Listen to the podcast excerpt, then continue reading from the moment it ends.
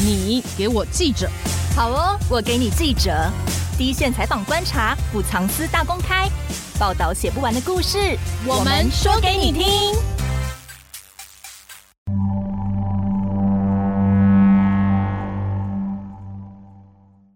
啊，跟我们吃苦都没有享受到，呃，刚小孩子才长大，大家都有安定的工作，然后就得了那个病，就死了。生活在这里大林埔是一种罪啊！这个罪是是政府所带来给我们的。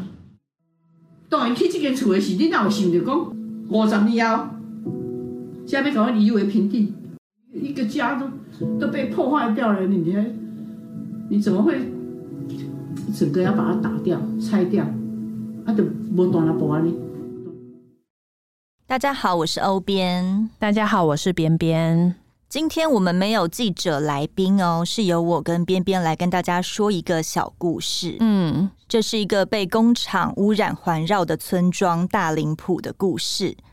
刚才听到的两个音档呢，都是大林埔的居民。男生是六十三岁的张其荣先生，他是大林埔千村自救会的副会长。他在访问中呢，一开始提到的。那位吃苦最后生病过世的人是他的妻子，生的病是癌症。张其荣的父母也是癌症过世的，妻子是在七年前罹患癌症，他花光退休金想要治好太太，但没有用。一年后太太也走了，而他认为生活在大林埔变成一种罪，这个罪是政府带来的。另外一个女生的受访音档呢，也是来自于一个癌症患者，她得的是肺腺癌。她很感叹的是，五十年前来这边盖房子是想要定居嘛？怎么可能会想到后来这边要被夷为平地，要被迁村呢？她不只是自己罹癌，左邻右舍的邻居也很多人得到癌症。大林埔迁村以后呢，整块地就要被拿去盖工厂啊，产业园区，污染还是没有解决呀。那些失去健康的人，死掉的亡魂就这样算了吗？最近有很红的台剧《造浪者》，里面有一句台词呢，说：“我们不要就这样算了，好不好？今天呢，我们也不要就这样算了。”联合报新媒体中心最近做了一套大型的专题，叫做《埋葬大林埔》。埋是雾霾的埋，嗯，而大林埔也几乎被埋害给埋葬喽。记者林焕成独家调查。为什么大林埔会被十六种致癌物质包围？为什么政府要花六百九十四亿迁村？那这能够抹去国家造成的罪吗？或是大林浦人受的罪吗？伤害已经造成了，我觉得更重要的是该如何修复与弥补。没错，所以今天我们来听听这个即将消失的小村庄的心声。嗯，首先呢，我觉得我们可以先来谈谈大林浦为什么要迁村。你还记得去年高雄大林的炼油厂有发生过一次大爆炸吗？我那时候好像有看到影片有流出来。那我觉得其实比较惊讶的是，你光看影片就非常震撼。在现场的那些村民，他们距离那个炼油厂是非常近的距离，只有一百公尺。对，所以他们感受应该会更深。嗯，所以有村民回忆啊，他们第一次爆炸的时候，全村是跑到现场，就是发生什么事了。嗯，那结果在爆炸一声的时候，因为他们的家就只在旁边大概一百公尺嘛，嗯、结果他们就吓跑，跑到五百公尺撤退到后面的加油站。对，村民就想说啊，住在这里常常都会担心会不会有什么公安意外，因为其实几十年来也发生了不少次。嗯，他们就想说啊，赶快迁村迁一迁以后就不用再看到中油了。没错。当然呢、啊，除了这些公安的问题以外呀、啊，大林浦迁村已经算是现在进行式，但其实还没有真的迁村完成嘛。赞成迁村的居民达到九成以上，而且加上空污非常严重嘛，居民都很怕得癌症会生病啊。嗯，可是有钱人其实能搬的早就搬了，对，剩下的都是一些呃弱势，他可能没有钱搬家，他家就在这边，他也没有办法。花钱再去别的地方买间房子什么的，就剩一些中低阶层搬不走的嘛，或是像刚才的那位女士，她舍不得走，四周都工厂啊，买东西看病也不是很方便，嗯，生活机能又很差，可是六十年前中油跟台电来的时候，我是跟当地居民说会带来工作机会，看起来好像一副充满了希望，我们这边即将繁荣的感觉。结果我没想到最后是剩下污染，年轻人都搬到外面工作了，所以现在大部分的人都是希望迁村的。对，呃，我自己很好奇是，你知道大林埔是在哪里吗？其实我觉得这个地名还蛮常会听到的，但常常出来好像都不是太好的事情。对，因为尤其我们如果观光啊，我们好像也不会特别跑到这个地方，嗯嗯嗯，因为它这个是重工业区嘛，所以一般观光者可能就是会在高雄市啊，或者是恒春啊，根本就不会跑到高雄小港那边去。大林埔地区呢，是位在高雄的小港区西南沿岸哦，俗称是沿海六里。现在人口是一万九千多人，那大概还有一万一千多个住户是住在那里的。嗯，清朝的时候啊，因为植物森林非常多嘛，所以是取名叫大树林大林埔，埔是埔里的埔，哦，所以那时候其实环境是非常好的，哦，对，感觉空气很清晰，对。在一八三七年，大概是清朝道光十七年的时候，才以菖蒲的蒲取代埔里的埔这个字，沿用至今，叫做大林埔。嗯，可是呢，嗯，大令埔其实本来就是一个非常淳朴的农村渔村嘛，因为靠高雄的海边，对，所以就是农村渔村也是很合理啊。可是，一九六零年代以后。台电、中油、中钢、台船都进来这个地区了，哦，都在它的附近大林埔四周开始盖起工厂来。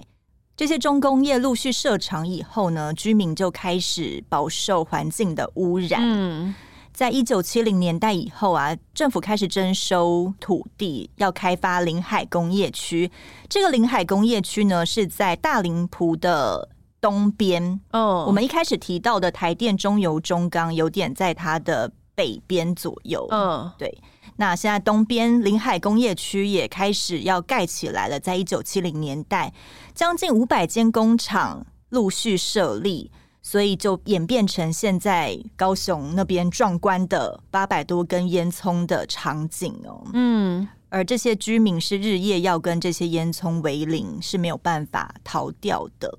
对，那像这些工业区啊，嗯，我可以想象的是，应该是二十四小时都是在运作的嘛，对，或是工厂啊，它应该都是不会关灯，所以它应该是。晚上的时候，那边还是会冒烟，呃，对，冒烟，然后灯光还是很明亮。我想住在那边，天天就是看着窗外的时候，就是看到烟呐，啊，然后或者是听说他们晚上的时候睡觉睡睡，还会被一些酸臭味给嗯。惊醒，因为又知道哦，那个又在排放什么废气了，就是感觉连睡觉都没有办法睡得很安稳，欸，而且常常是哦，我现在闻到，我打给环保署、环保局检举，对，一来啊，味道又没有了，这样很讨厌，欸，对。就很像楼上邻居一直在那边吵，然后你打电话报警说：“ 哦，现在楼上好吵，赶快来检举他的时候，然后下一刻他们就安静了。”对，这个情况在大林浦就是一直在发生，很常见空屋的问题。嗯，那一九九零年代以后呢，开始南星计划。这是一个以工业废弃物填海造陆的计划，哦，是在大林浦的海岸外填海造陆。它用的是建筑废弃物啊、中钢的炉石、台电的一些飞灰等等废弃的材料，嗯，然后建筑海普新生地。陆续已经建了，到现在大概两百公顷左右，嗯，大概长四公里、宽零点五公里的一个范围。未来呢，还计划要填大概三百公顷的新生地，因为它本来是一个临海的小村嘛，对，看起来还有海景，对，没有现在看起来就是工厂，呃，海岸又变成了工业区的概念。记者也有访问到一个六十岁的先生哦，他说他爷爷是原本有两甲的农地嘛，被政府征收了，嗯，现在是中钢跟中油的一部分。那以前那边的人啊，大部分就是种田嘛，种甘蔗。征收以后啊，他们就想说，不然来养鱼好了。哦，可是之后你看南星计划出来嘛，很多人的鱼苗啊什么。因为填海造陆，废弃料什么的填在沿岸，对，根本就不可能养鱼啊，根本养不活吧？对，所以鱼就又死了嘛，对他们本来的生活形态造成很大的影响，而且还没办法帮他们贴补家计耶。对，那就是呃，政府就说你们自己想办法啊，我们要发展经济。对，没有，这是我自己的 OS，发展工业啦，而且说明还可以带给你们很多就业的机会。对啊，就是用一些工作机会啊。啊，经济成长作为诱因嘛，对，但其实好像当地的居民都没有享受到。嗯，二零一七年呐、啊，大林浦因为大家都知道哦，那边重工业很久了嘛，所以政府就开启了一个大规模的建检哦，哦，发现一千八百多个居民里面，高达四成的人体内是有重金属砷浓度异常的。他追踪了一年以后，这些异常的人仍然有百分之七十是砷浓度偏高，都在他们体内。这个指数看起来蛮高的，因为有原本就是已经有四成的人，等于是如果十个里面有四个，四个嗯、然后这四个里面可能持续追踪了之后，又有带两个，对，超过两个人会有，嗯、好恐怖哦。那砷会造成什么样的问题呢？经过研究啦，发现长时间摄入或是吸到这些低浓度的无机砷，通常砷就是一些呃空污、废弃物啊，或是。呃，流入水里呀、啊，什么会被居民给摄取到嘛？嗯、那长期吸入或是摄入的话，就会导致皮肤暗沉啊。它可能在手啊、脚底或是身上会长出一些怪东西，一些茧啊，或是红红的油吗？对对对，嗯嗯，不知道是什么样的皮肤病啊，嗯、或是你可能会一些皮肤红肿，而且更多的研究是指出哦，长期接触这些砷。会导致皮肤癌、跟肝癌，还有膀胱癌、肺癌的风险都是增加的。居民啊，居民自己也很有感嘛，因为对我们刚才提到了几个已经生病的例子。嗯，那除了很严重的癌症或是一些呃内脏疾病以外啊，居民其实身体也开始变得很容易过敏。对。所以在二零一七年的时候，大林埔就启动了迁村意愿调查，因为发现，哎呀，住在这边好像真的对身体不太好，欸。嗯，高达百分之九十的居民是赞成迁村的。政府开始就，哎，你愿意迁嘛？那我就准备迁呐，啊。嗯，他们要迁的位置呢，是在高雄机场北侧有一块公有地。嗯，接着之后呢？就没有之后了，就直到现在还没有签完成。嗯，二零一九年的时候，行政院核定了一个新材料循环产业园区申请设置计划，这是干嘛的呢？就是要再盖一个工业园区的意思了。嗯，呃，他没有用工业园区，他是用产业园区。当做名字，嗯、这个计划原本是五百八十九亿要用在千村千大林浦这个村，后来追加到六百九十四亿。总之，他要的这个园区就是呃大林浦千村以后呢，剩下的这块地我们拿来盖新材料循环产业园区，然后包括一些其他的用地，它整合起来，嗯，中间就包含了大林浦这块地。哎，你不觉得很奇怪吗？那这样子，你到底是为了想要盖产业园区迁村，还是我照顾大林埔居民的健康才迁村的？对啊，因为它里面有写到了一个什么新材料循环产业，好像很高科技，对，好像很高科技或者是很环保。嗯，但是其实细看里面一些它会放置的东西，就是没有让那个污染降低的感觉，好像只是要把那个工业区再壮大。但你不觉得取了一个很环保的名字吗？对，所以一开始可能我在想，会不会一开始 会让人家误会，想说哦，可能真的是想要改善空污或者是一些重污染。对，主要还是传统产业居多啦。对，只不过这个产业计划呢还在环评中，我们就是在拭目以待，看看最后会怎么进行。对。从二零一七年讨论说要迁村到现在过了六年，还没有完成迁村哦。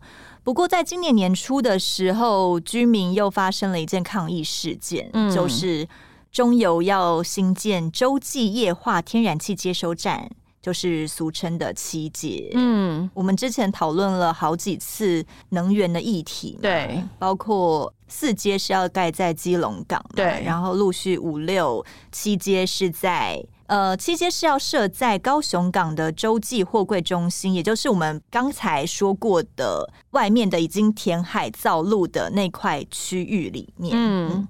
那他接收的那些天然气啊，七街嘛，旁边就是台电大林电厂啊，还有中油的大林埔配给站啊。其实，如果那边要借七街的话，算是非常方便的啦，因为电厂什么都在旁边。对，感觉。乍听之下蛮合理的啦，因为所有能源就是直接从那边输入嘛，对啊，感觉还蛮近。对，可是对居民来说，就想说搞屁呀，就是 你还没有把我迁走，然后你又盖了一个看起来好像危险的地方在我家旁边，对，你已经进行下一步了，好像又会有更多污染带进来的感觉。嗯，没错，大林浦的居民就想说，为什么？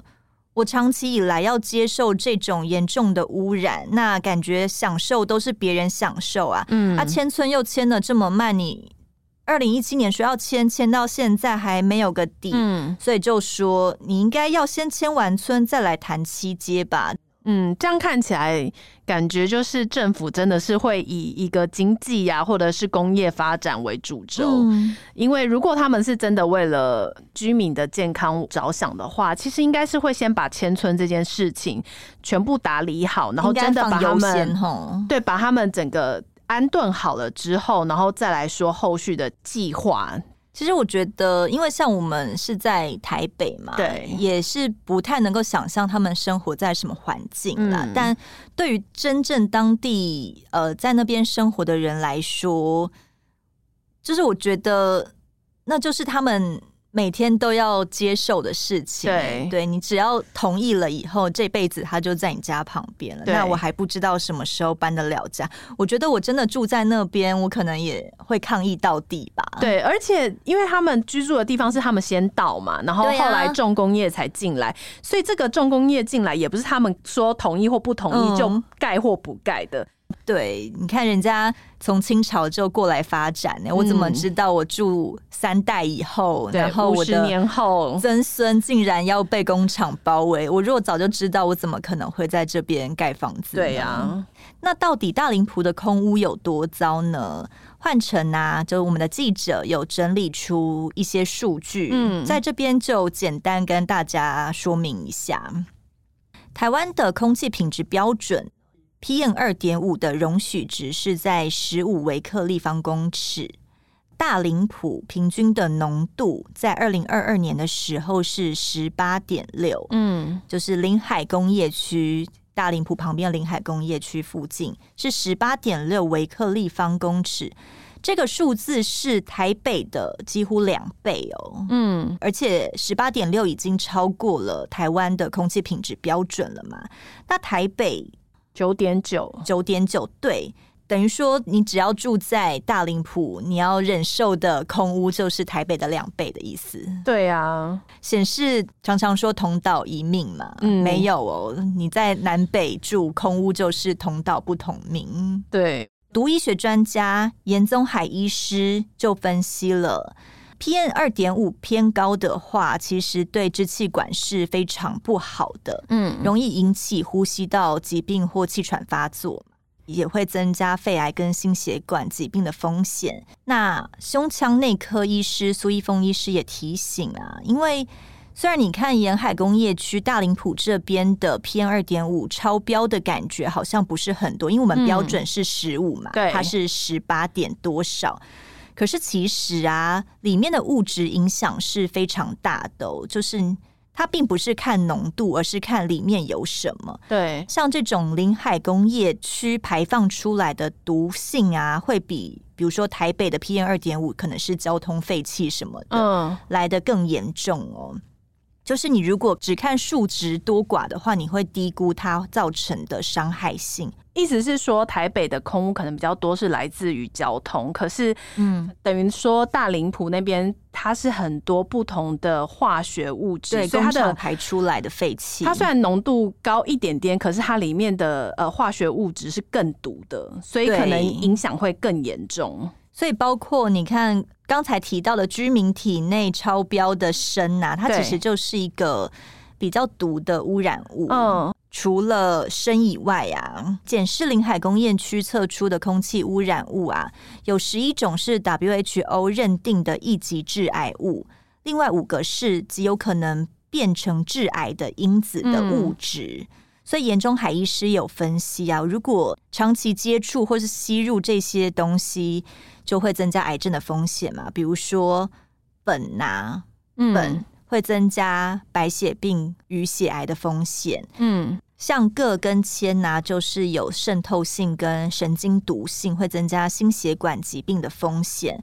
无机砷，也就是刚才提到的，呃，居民体内异常的砷，则是会伤肝跟伤肾，嗯，感觉就是全身性的伤害啦。嗯、对，它就是十六种致癌物包围啊，呃、感觉我。逃掉一两种，但还是有十几种，对，全身上下都很容易中标的感觉。对，而且因为原本是想说吸入性可能只是跟支气管可能会有气喘方面的呼吸道疾病，可是其实这吸进去之后，是对于譬如说血管呐、啊，嗯、或者是其他内脏都有很大的影响。它就是慢性长期的残留，然后慢慢的。侵害你的身体，对，所以居民其实，在里面住久了，你不是头一两年就可以发现你有这些疾病的，而是可能住了，它这个慢性是十年、二十年之后才会整个一次显现出来。这个东西真的很难去有一个很很直接的证明，跟政府说这个就是造成我们身体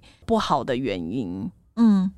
比如说，像在大林浦那边的居民啊，七十岁以上的白血病跟呼吸系统的致癌风险哦，其实是已经超过美国环保署认定的可以接受的数值。嗯，等于说，呃，那边七十岁以上的长者啊，罹患白血病跟呼吸疾病，然后致癌的风险是偏高的。嗯，呃，大林埔有一个里的里长啊，其实他就是。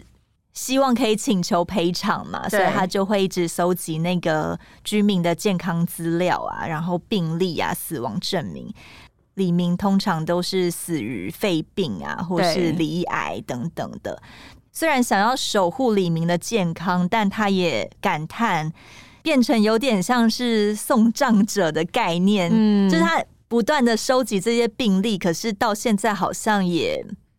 呃，想要呼吁政府，但也是拿不出一个办法哦。尤其你看嘛，呃，居民一直生活在这样子的环境里，从二零一七年大规模建检以后啊，然后哦，再持续追踪一年，哎，就没有了，就没有建检了，政府就再也没有管居民的健康或是协助治疗了。嗯，其实我在看这篇报道的时候，其实感触蛮深的，因为。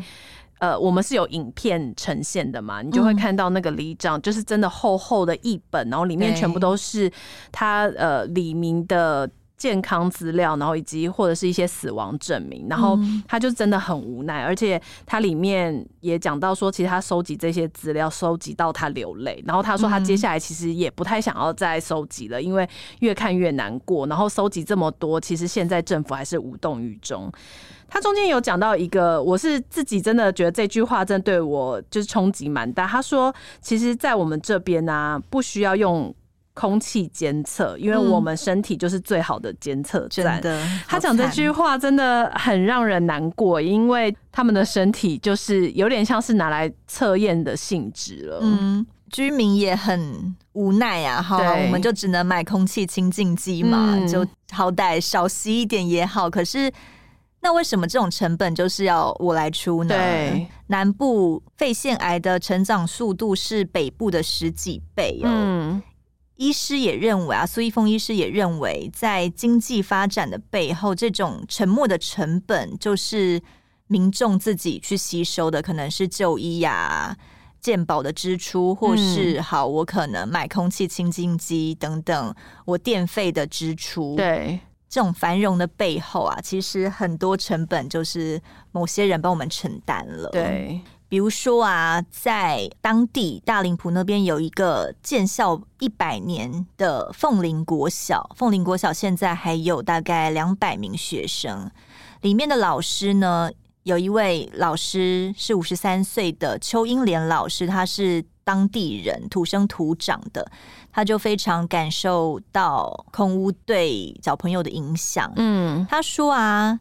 那边每天都会有一些燃煤啊什么的落成嘛，所以他们每天必须要擦拭桌椅。嗯，然后小朋友过敏的情形也是比高雄市的呃小朋友还要严重的，而且是以低年级的症状最明显。嗯，但他们也没有办法，而且他说大林埔是有点像是被工业区包围的一个。聚落，对，所以等于说你要就医，或是你要出去买东西，都是非常不方便的。嗯，资源是匮乏的，而且很多学童是新住民啊，隔代教养，或是父母就是在外工作的家庭。嗯，他们甚至连文具店，或是图书馆，或是补习。都都要往外跑，当地是没有这些资源可以提供给他们的。嗯、对，看起来就已经是经济弱势嘛，然后嗯，教育也是相对弱势一点。嗯，所以当地小孩子的程度啊，可能也是比市区再稍微弱一点的。嗯，因为我在看这篇报道的时候，它里面有一张照片，也是让人蛮。震撼的，就是一个小女孩，然后她站在高台上，就是可能站在阳台啦，然后她后面就是满是烟囱林立的。呃，我觉得就回想起，可能现在都市的小朋友，他们拍照的时候，后面可能就是绿地呀、啊，或者是公园呐、啊，或者是呃河岸呐、啊，就是感觉生活都是蛮惬意，或者是环境是很好的。可是像呃烟囱林立，可能对于大林蒲当地的小孩来讲，就是已经是普通的日常的嬉戏的地方。嗯、你不管去哪里，你可能在家门口玩东西，或者是你可能在学校的时候，你的背后就是被一群烟囱包围着。我觉得真的很难想象那个环境会造成他们有多大的影响。行政院不是说二零一七年开始准备迁村吗？为什么到现在还没有开始迁呢？对呀，其实高雄市政府陆续都还是有召开说明会有，嗯、但居民到现在其实还是有一些症结的地方。嗯、我觉得市府是可以多留意的。主要症结点有三个，第一个就是他们希望可以。获得足够的空屋补偿费，嗯，因为你看，我们长期吸入这些空屋嘛，身体已经造成影响啦。你不能够说啊，不然你搬家就好了。那我身体累积的疾病，那谁来赔偿我？我还是要看病吃药啊。对，对我觉得这种身体受到伤害是需要补偿的，而且这个金额应该要能够保障，也许他们下半生，或是他可能未来要抚养。子女的话，应该要有一个足够额度的补偿费。对，那第二个就是住在大林浦，他们可能要么就是自己买地盖房子。几十年前地很便宜啊，我自己盖一间。对，那现在大林浦因为居住环境非常差，地还是很便宜，但外面的地都涨翻了。对，你现在跟我说，那不然你一平换一平，或是用怎样的？建物补偿标准，他们都会很担心，说我会不会拿到钱去你你的安置地，或是去外面再买房子的话，根本就不够钱，付不出来会负债。建物赔偿不足的部分，可能也是需要考量的。嗯，再来就是人口迁移费是过低的，因为像有一些人他没有土地、没有房子啊，嗯，我们就说他们很多都是弱势的民众嘛，对，他没有土地、没有房子，他就。拿到的赔偿更少。现在政府有给一个人口迁移费嘛？嗯，那一个人大概是七万，七万多。对，哦、说实在，这个七万好像起不了什么作用感觉搬家就会花掉一大半了。对啊，然后我可能还要租房子什么的，然后重新适应一个新的环境。我觉得也许在一些社福的照顾方面，就是不止金钱的协助，也许更多的资源。也是要补进来的。嗯、总之，居民最担心的就是会不会到时候必须要负债搬家。嗯，然后也有居民是说，嗯、呃，他自己算了一下补偿费，根本就赔不到一半的损失嘛。那房子啊，比如说透天厝好了，对，我有办法真的在你的安置地再盖一间透天厝回来吗？这也都是他们觉得有点担心的。有一个里的里长就认为啊，你应该要先把你说的社宅盖好以后，你承诺会还我土地一平换一平嘛？嗯、那建物的话也有等价的赔偿方式，你是不是应该先盖好以后呢？还给我，让我看到房子以后，再让我们搬迁。对，因为只实际看到的才会比较真实嘛。嗯、你现在讲那些补偿，我怎么知道？可能你再拖个一两年，然后到时候工资啊，或者是物价又更贵，物价，然后它材料又更贵的时候，我到时候自己要去盖房子，那整体的总价就会更高啊。如果你直接已经有一个实体的房子在那边了，我就是看到会比较安心，我也知道哦，我未来就是真的有地方可以住。所以我觉得这是高雄市政府可以再多加考虑的部分，就是你要如何说服居民，或是让居民可以安心相信你提出的办法，嗯，然后愿意迁过去。我觉得应该要尽早启动了，因为现在看起来都还是纸上谈兵嘛。对。说到了这些赔偿啊，演变出一个怪现象。嗯，什么怪现象？刚才不是有提到政府是规划大林埔的土地是一平换一平嘛？对，就不管你多大，反正大林埔十五平，那你在安置地我就给你十五平。哦，可是。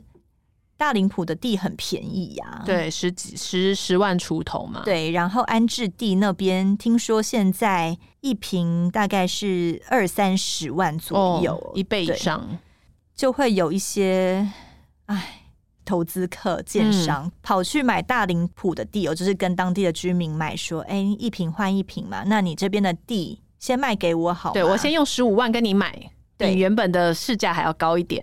然后到时候我就可以在安置地获得十五瓶这样子。对，嗯，但是安置地的呃一瓶的价格已经不是十五万了，对，就是可能是两三倍这样子。嗯现在大林埔本来一瓶可能只有三万的行情哦，最近涨到一瓶二十万哦。哦，因为那些投资客都赶快进去买。对，可是你看，即便涨到一瓶二十万，现在安置定新大楼成交价是一瓶三十万，还是有赚，还是有赚。对，那当然。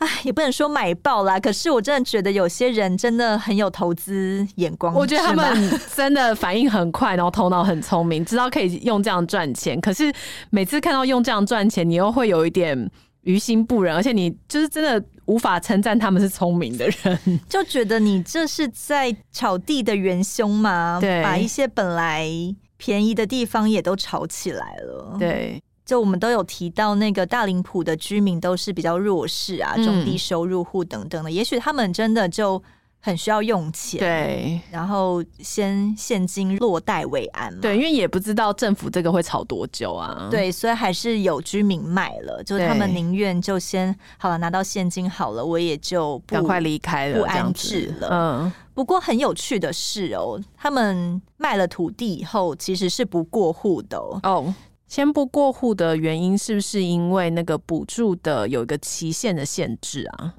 呃，对，有一位熟悉当地土地的居民啊，就说了，这两年来收购土地的人越来越多，嗯，然后买家会先支付买地的钱嘛，可是地主也就是大林埔的土地的拥有者，他不会将土地过户，而是等待。之后迁村已经拿到那个安置地的土地以后，再过户给买家。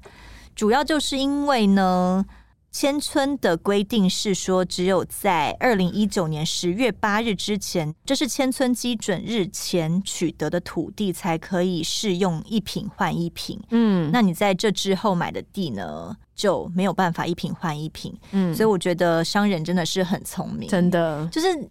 政府不管列了多少规定，总是有漏洞可以钻呢。上有政策，下有对策嘛。你如果有设一个期限，那我就先不过户，反正到时候、嗯、呃确定已经拿到一瓶换一瓶之后，我再过户给我，那这个也是我赚到的钱，这样。对，你也不能说他违法，但他就是。很有办法，对，走游走在灰色地带了。我真的是觉得不鼓励啦，可是有时候看到也觉得很无可奈何。嗯，那这就是现在大林浦呢有一个裂地的诡异现象。嗯，没想到那边竟然还可以成为一个炒地皮的地方，对，很奇怪耶。明明大家都抢着想要搬家，但没想到竟然还有人要在那边买地。对，结果买地还是为了赚钱。嗯，但更重要的就是啊，我真的搬家了的话。本来造成的问题就都可以解决了嘛？嗯，就是因为那边空屋嘛。对，或是好，即便你呃不确定啦，搞不好真的就只是想要我的那块地，然后盖新的什么新材料产业园区等等的。嗯，搬了家以后真的就解决了嘛？因为大林埔迁村以后啊，他们盖的新材料循环产业园区有是会引进一些。塑胶、橡胶原料啊，肥料、化学原料等等的，这就是还是污染嘛？对。结果他们搬过去的那个地方是在高雄机场北边一点的北边一点的一个区域。嗯，大家知道高雄可能会吹西南风嘛？对，一吹啊，本来大林埔的污染又吹到他们的家，对，就是他那个方向嘛。那这样这样有什么用？我只是换一个地方接受污染而已呀、啊。对。也有环保团体提醒啊，就是高雄要一直接收这些高污染产业嘛，即便你跟我说是一个比较低的污染的园区，那是不是还是污染嘛？嗯，对，为什么总是要引进这些产业，而不是真的转型这些产业呢？就是不好好处理这些环境的话，你下一次会不会又要把哪一个地区的人又迁村走？对，因为其实大林埔并不是当地就是高雄那块区域第一个迁村的村落。嗯，大概在大林埔早大概十几二十年，已经有另外一个叫做红毛港的村庄，就是先迁走了。嗯，嗯，接着政府才来问大林埔说：“哎，那你们要不要也迁？”嗯，就是我觉得。其中一个受访者，地球公民基金会副执行长王敏玲，他提出啊，究竟政府是在意居民受到污染才要迁村，帮他们找一个好的家，还是其实是想要开发新材料循环园区呢？嗯，这件事情是必须讲清楚的。对，其实他最后的这个结论，我觉得也是为这个专题做蛮好的结论，就是因为我们现在根本不知道到底千村真正的利益是什么。如果他不断的引进这些重工业产业的话，即便你跟我说已经是相对轻微了，但还是会增加污染嘛？嗯，那是不是还是会有下一个需要迁村的大林浦呢？对。就是如果你不好好治理环境，就一定会有居民在想说，我是不是应该要迁村要离开？对，然后再想说啊，可是我没有办法离开，我没有钱，嗯，这就会是一个不断鬼打墙、恶性循环的过程。哎，对，所以我觉得整体的土地利用的价值还是必须好好思考一下。那这就是我跟边边今天想要跟大家说的故事。对，想要分享这个大林埔，因为我觉得不只是只有在这个地方会遇到这样子的问题。其实这个就是关于整体的能源呐、然后经济政策啊，然后跟呃居住在上面的人民，就是都有相关。都有都有相关系的，好 都是相关的啦。这就是为什么每次我跟欧编都很喜欢聊到环保相关的新闻嘛，因为台湾或是环境就只有一个嘛。对，就包括一些光电的争议啊。对，其实也蛮欢迎大家可以上我们联合报数位版。那在我们的专题里面呢，其实就把这一整套大的专题放在里面。对。然后我觉得大家可以去看的原因，是因为除了文字以外，其实记者带回来的画面，影，对，影片、照片，其实你在看那些文字的时候，你搭配这些照片、影片，然后或者是听我们的这些音档，其实你就会深深的觉得，哦，原来是影响这么大的，你会非常有。感触，嗯，那这个是我们后续都会继续为大家追踪的，就是换成我们记者林焕成会继续为大家追踪的。Google 埋葬大林埔也是可以的，对，雾霾的霾，对，比较好搜到。今天就到这里喽，谢谢大家，拜拜，拜拜。更多精彩的报道，请搜寻 VIP 大 U 点 com 联合报数位版，邀请您订阅支持。